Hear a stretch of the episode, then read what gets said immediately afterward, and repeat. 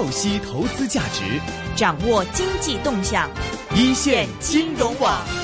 创新发展需要凝聚共识、大胆实践，拥抱世界，更是要面向未来。孙中山先生曾经讲过：“世界潮流浩浩荡荡，顺之则昌。经济全球化是当今世界大势所趋。中国主动参与经济全球化，按照国际经济规则办事，实现国内与国际精准衔接，是顺势而为。从文化层面看，中华文明与世界其他文明互相借鉴、互相融合，也是大势所趋。下面我们有请北京大学国际关系学院袁明教授。从全球化的视角来看中国未来的发展，有请袁老师。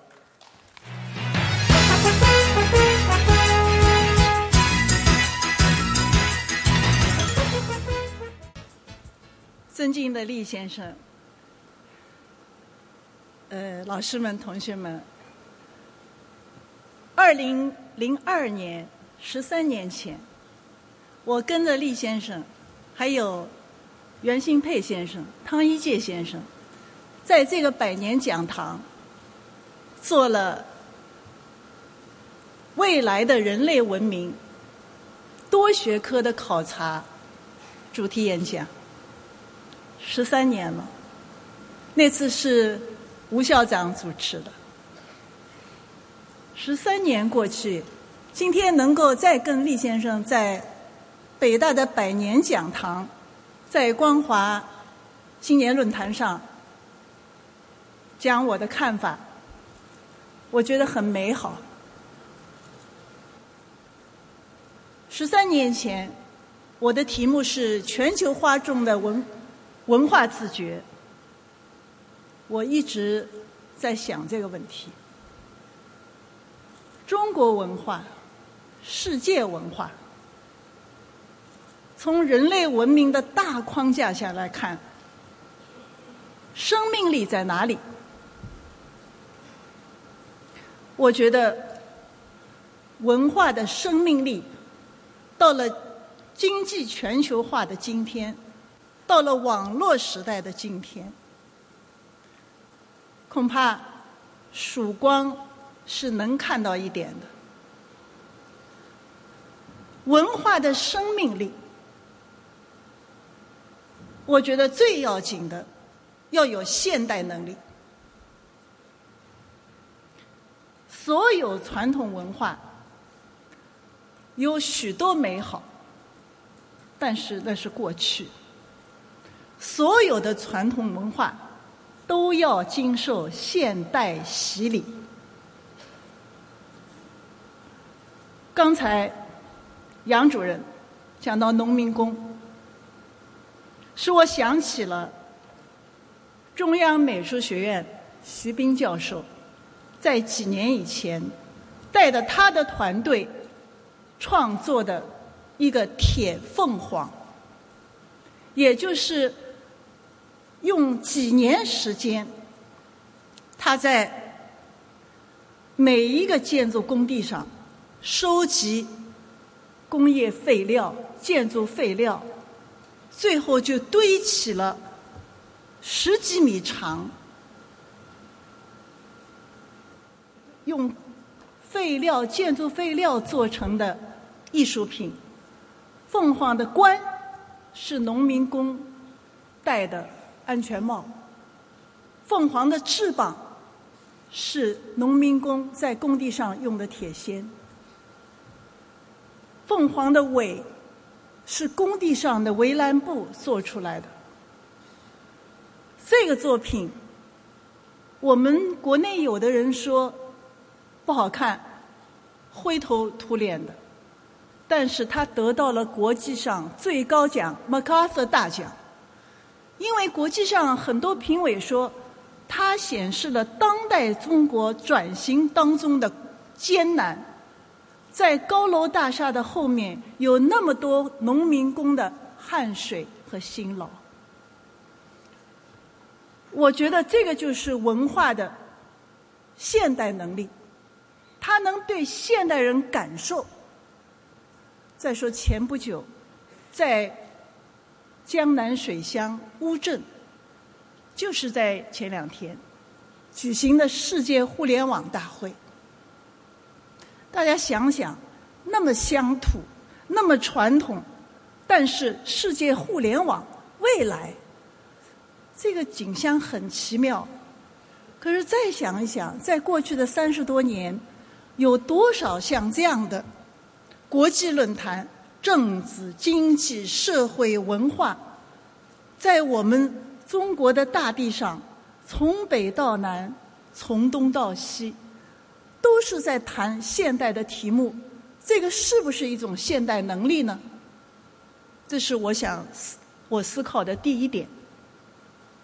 文化生命力。第二个，我觉得要有跨文化的能力。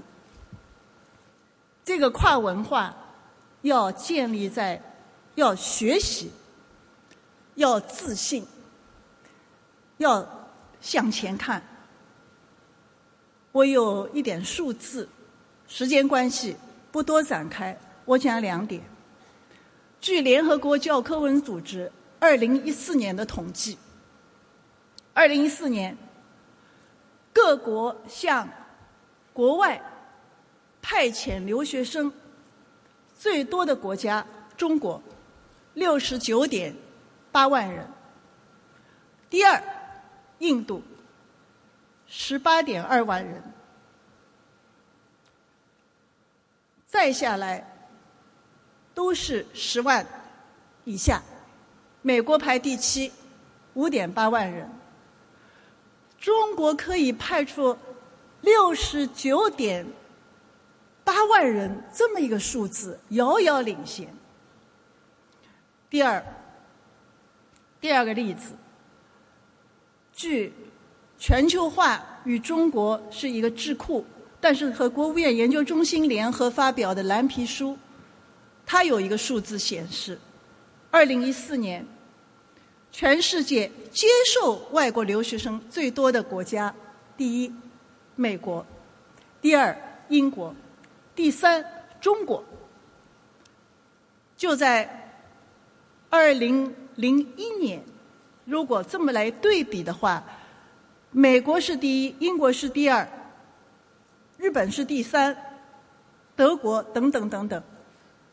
中国根本不在十名之内，但是到了二零一四年，中国成了第三大留学生的接受国。这个数字，这种跨文化和国际交流，中国的能力，中国文化的生命力。和背后非常生动的每一个个体，这个故事都是非常值得引起我们思考的。现在，在我看来，世界多元文化激荡交融，世界文化不是简单的西方对非西方，而是各个主要文化都在。自我审视、自我表达、重新定位、扩大影响，所以跨文化的能力、学习别人的能力、接纳他者的能力，就体现这个文化的生命力，这是至关重要的。第三点，我认为文化的能力。是要有倾听青年、理解青年的能力。青年，尤其是我们现在讲的八零后、九零后，他们是随着网络时代起来的，他们的思维、他们的想法、他们的追求和梦想，和我们。或或者，我们讲年纪更大的人吧，是不一样的。但是他们是未来，要懂得倾听他们，理解他们，这个也是一种文化的能力。我举很具体的两个例子，一个是北大。去年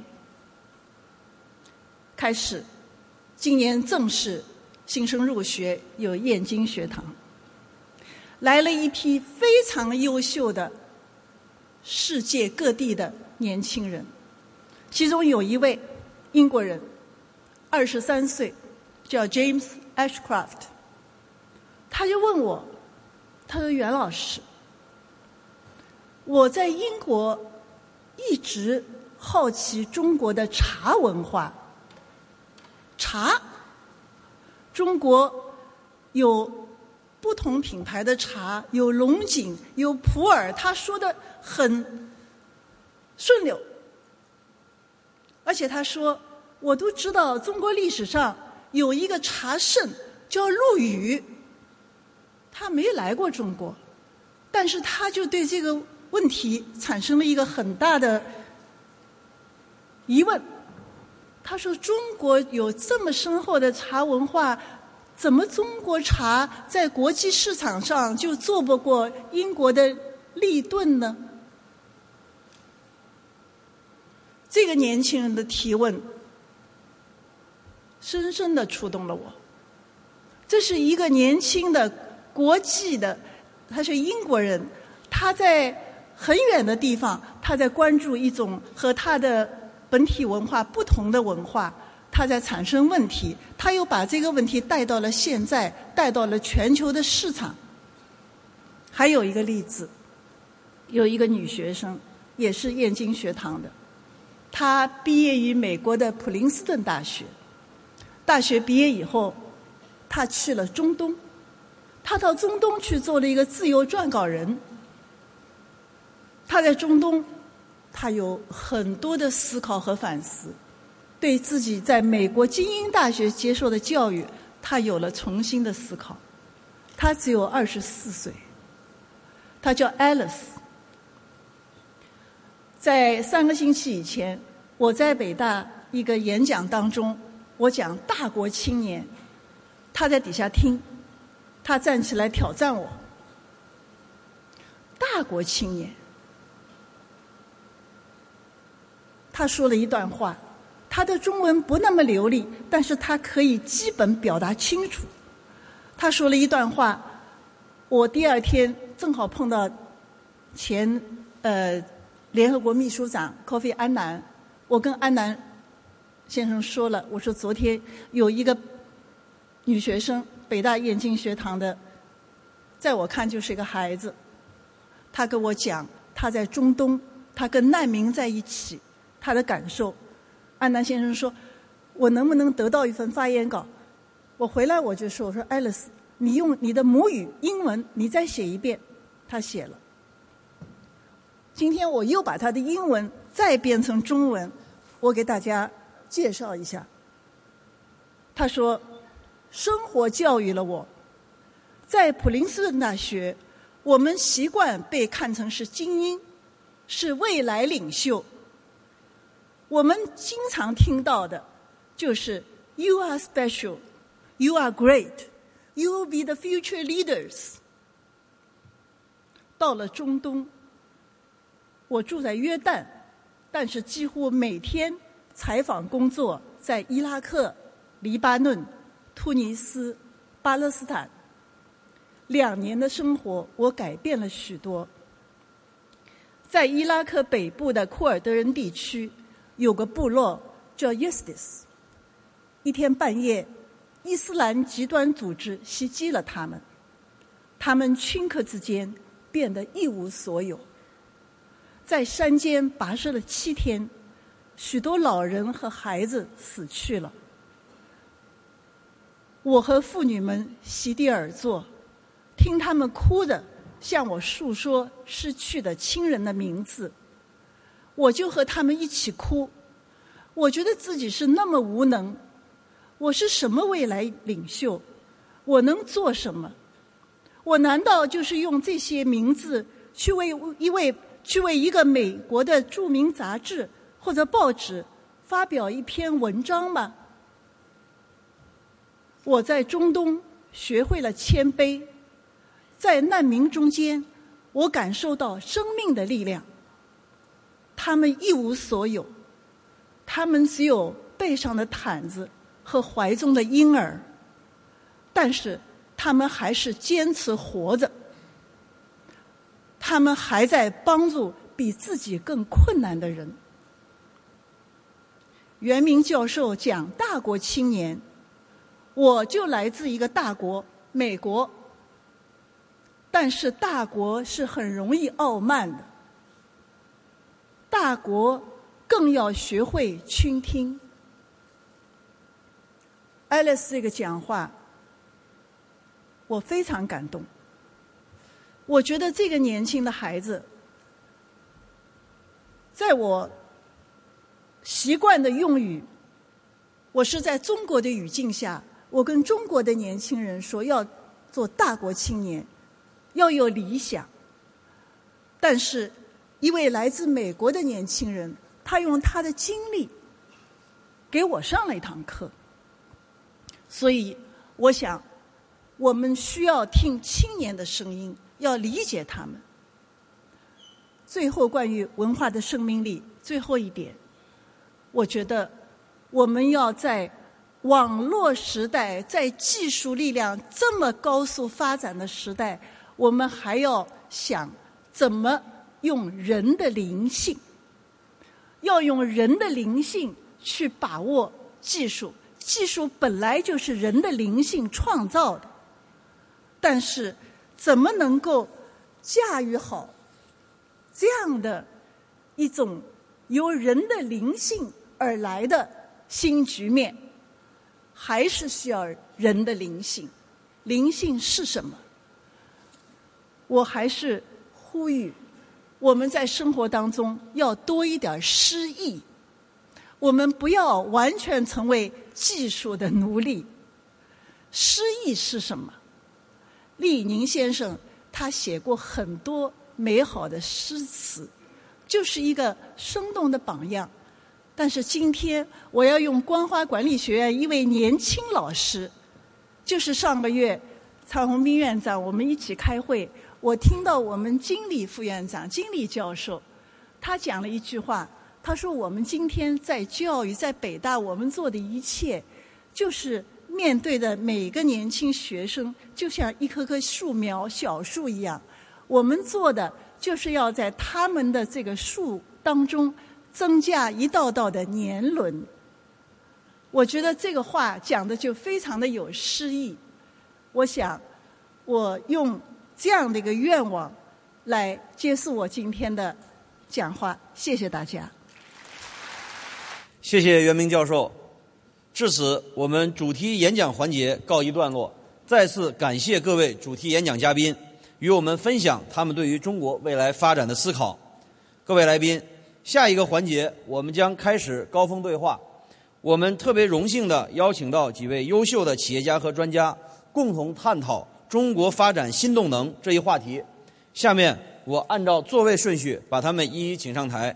他们是高峰论坛的主持人，光华管理学院院长蔡宏斌教授，中国汽车工业协会秘书长吴少明先生，中国电子信息产业集团有限公司董事总经理刘烈宏先生。，IDJ 资本创始合伙人熊小哥先生，五八赶集集团联席董事长兼首席执行官姚劲波先生，光华管理学院经济学研究教授、携程旅行网创始人兼 CEO 梁建章先生。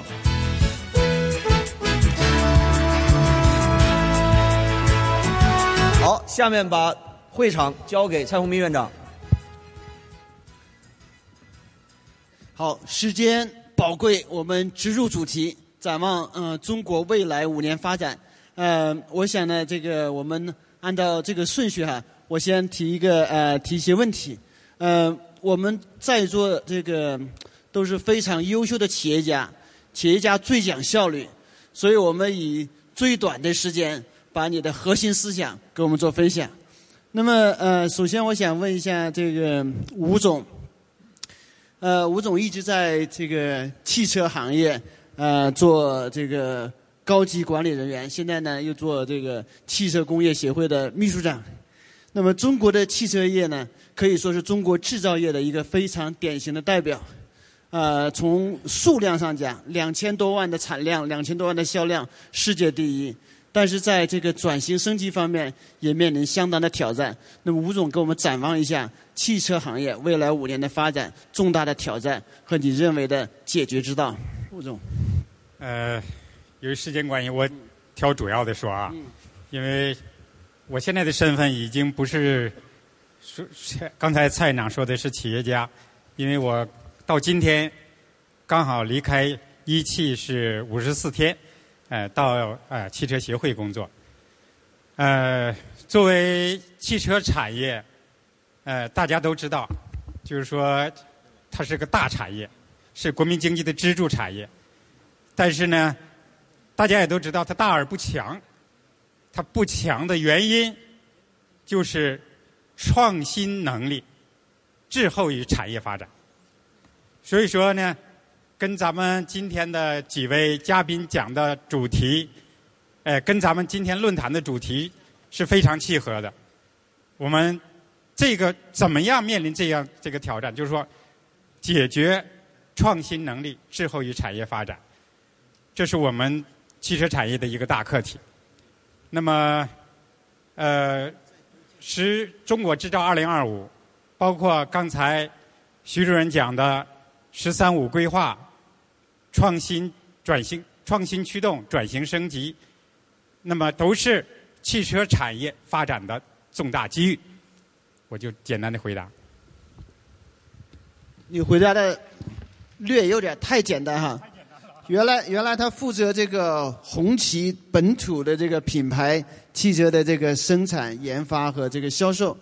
那么一个问题，你简简短回答。中国自主品牌的汽车，五年之后能不能有一个跳跃式的发展？呃，按照呃中国制造二零二五的整个国家战略的部署，那么去把汽车产业作为呃中国制造二零二五的先导产业。技术平台的升级产业，结构调整的引领产业。那么，如果自主品牌或者我们现在叫中国品牌，它实现不了这三大作用的话，那么它就不能够，哎，不能够把，就是对中国制造二零二五都是重大影响。所以说呢。中国品牌通过刚才蔡院长说的，我呃在一汽干红旗的过程，我们有基础、有能力，但是怎么做这是关键。那怎么做呢？我们今天的主题，第一是改革，第二是创新。就说改革，首先是汽车产业是呃。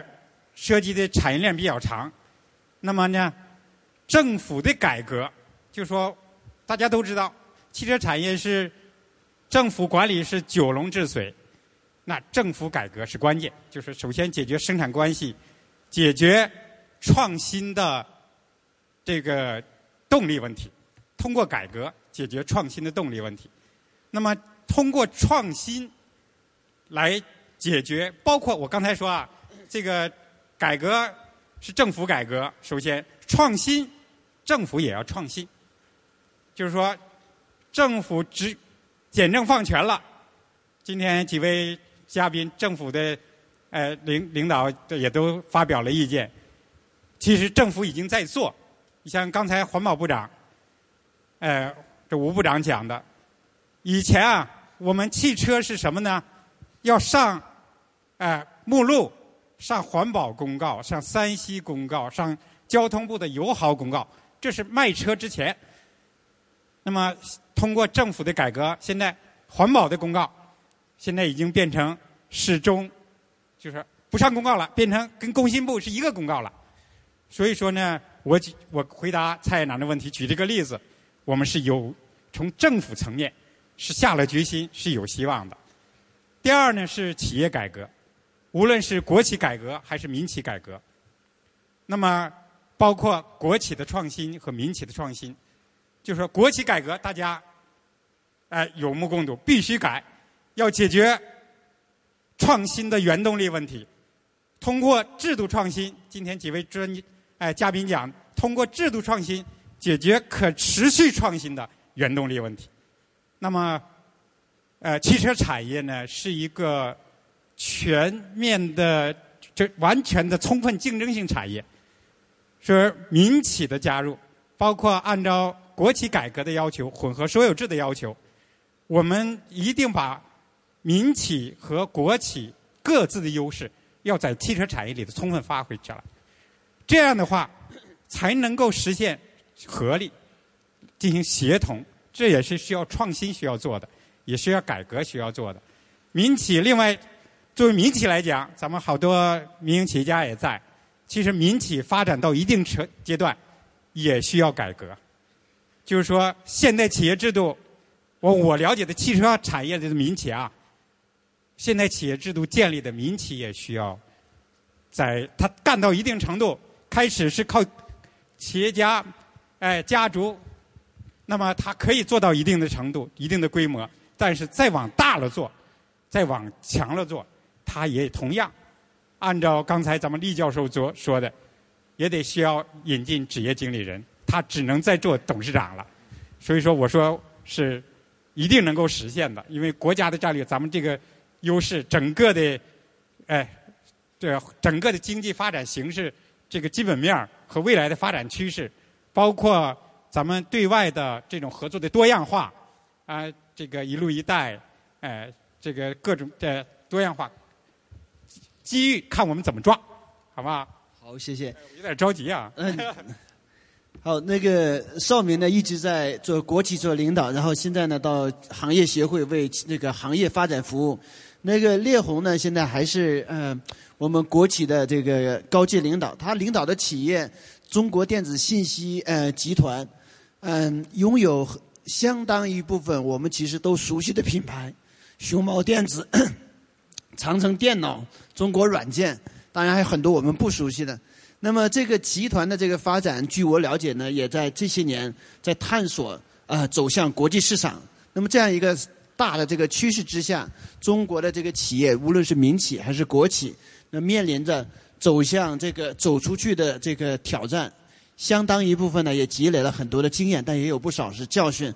那么，烈红，你从这个国企你们行业的发展，然后呢走出去的这种体验，跟我们分享一下你的经验。谢谢，谢谢蔡院长。嗯，中国电子呢，呃，国际化业务的程度比较高，我们来自于国际市场的收入大概占到我们总收入的比重啊，在百分之六十左右，在。走出去的这个过程中啊，呃，我的这个体会啊，大概有这么几点哈。我觉得第一点呢，就说你企业的实践一定是和国家走出去的宏观的战略紧密结合的。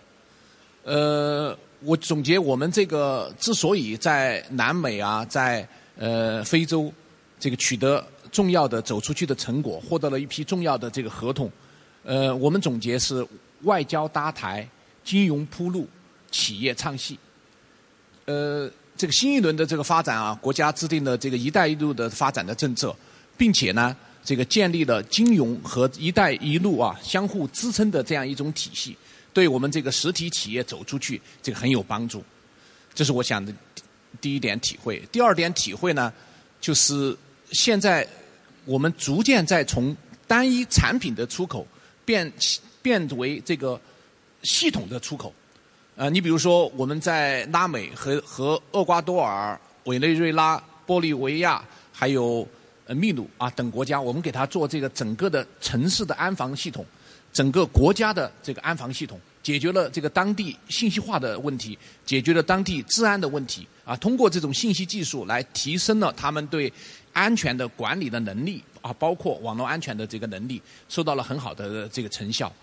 呃，在这种系统建立的这个过程中呢，呃，中国电子啊，我们一直这个倡导就是说，发挥中国企业整体力量和整体的作用。你比如说，我们这些系统，我们跟华为合作，我们跟联想合作，所以中国电子的走出去，它是一个具有带动效应的走出去。我觉得这个也是非常重要。这样的话，才能把中国最好的解决方案和最好的服务呈现给这个拉美和非洲啊，这个呃中国的这个产品和服务有比较竞争力的这个地方。我觉得这个是很重要的。那么说到这个教训呢，其实我们也有很多教训，因为每一次这个走出去都伴随着成功和失败。当然，我们一定要让成功大于失败。我觉得汇率是一个很大的问题，汇率，这个新兴国家的汇率的不断的这个变化，甚至有的国家出现这种恶化，实际上导致你在一个国家或者一个地区，你感觉有时候你说你做的越好，实际上你赔的越多，啊，所以这就需要我们怎么样来。这个呃啊，管理这个汇率的这个风险，我觉得这是我们现在走出去的一个很大的问题。另外一个很大的问题就是说，你怎么能这个来解决人才国际化的问题？呃，我们也有很多这个实践。我们过去呢，在某个国家或者某个地区的这个公司，基本上是所有都是从中国派驻的员工。现在到这个现在发展到这个阶段呢，我们也走上了一个融合发展的这个道路。你比如说，在我们在很很多南美的国家，可能只有大概百分之十到十五的员工是我们从中国派去的，然后这个剩下的员工是在南美或者当地国啊雇的这个员工。所以，呃，我觉得要解决好啊应对金融风险的问题，解决好文化和人才的国际化的问题。谢谢。好，非常感谢。嗯，在关于呃国际化方面，刚才刘总的介绍的一些经验，其实非常经验和教训都很有共性。呃，这个呃，说到后面的这个碰到的问题，其实说到底，最终还是一个国际化的人才，包括回到袁老师说的跨文化交流的人才。因为对国际的这个呃经济的了解、国际政治的了解、国际金融形势的了解，真正了解当地市场和文呃这个市场和商业环境的，最终是落实在一个人才的问题。那么，我就想继续问一下，国企现在的这个改革，像以中国电子信息集团为代表，相当一部分是在国际国内的竞争性的领域。嗯，改革国企改革这几年呢？应该说是有相当多的讨论，也出了相应的这种啊一系列的政策。那么今年、明年、明年的这个一六年开始，应该说是会我们呃政府着力推动的改革之一。那么你作为国企的领导，在这个国企改革的这个呃方面，你认为最大的这个突破口应该是什么？有一些人讲到，刚才为什么我再一次提人才，就是国企内部的机制。尤其是对人才的使用机制、用人机制，可能是国企改革的一个重点。你是不是同意这样的观点？请你谈谈这看法。呃，对我同意这个蔡院长的观点，就是国企新一轮这个改革过程中啊，如何增强活力和如何加强监管，都是这个国有企业改革啊现在这个重要的这个话题。在增强活力的这个方面呢，呃，中国电子呢也有一些这个成功的这个实践。你比如说，中国电子母公司一级啊，我们现在是国有百分之百控股的这个这个企业，百分之百的啊，这个国有这个企业。但是我们的二级这个子企业或者二级子集团，普遍是采取投资主体多元化的。那么我们现在有十六家上市公司，呃，我们这个投资主主体多元化的比例占到了总资产比重的百分之七十五左右。那么下一阶段这个改革呢？我们将坚定的这个呃推进啊，就是这种投资主体的多元化和管理层的这种持股啊和管理层的激励这种相结合的这个混合所有制的这个改造。你比如说在二级企业层面，特别是我们现在新办的一些这个企业，我们大部分都采用这样的一种这个思路来推进。那么在集团公司层面呢，我们也在积极响应这中央的号召，这个探索。集团层面的这个投资主体的这个多元化，我觉得这也是国有企业改革里面很重要的一环。从我们的实践来看呢，呃，你说公司治理，呃，实际上这个有时候往往一个公司里面有那个关键的二股东和关键的三股东，往往会导致这个公司的治理啊相对比较理智，或者说换一句话说，相对就是说激励和约束啊，相对比较到位。所以我觉得从国有企业这个改革来看呢，这个混合所有制啊，特别是推进这个投资主体的多元化和如何让员工和和经营管理的骨干来这个持股啊，来这个参与公司的这个治理，我觉得这个是我们这个国有企业改革和发展至关重要的问题。谢谢。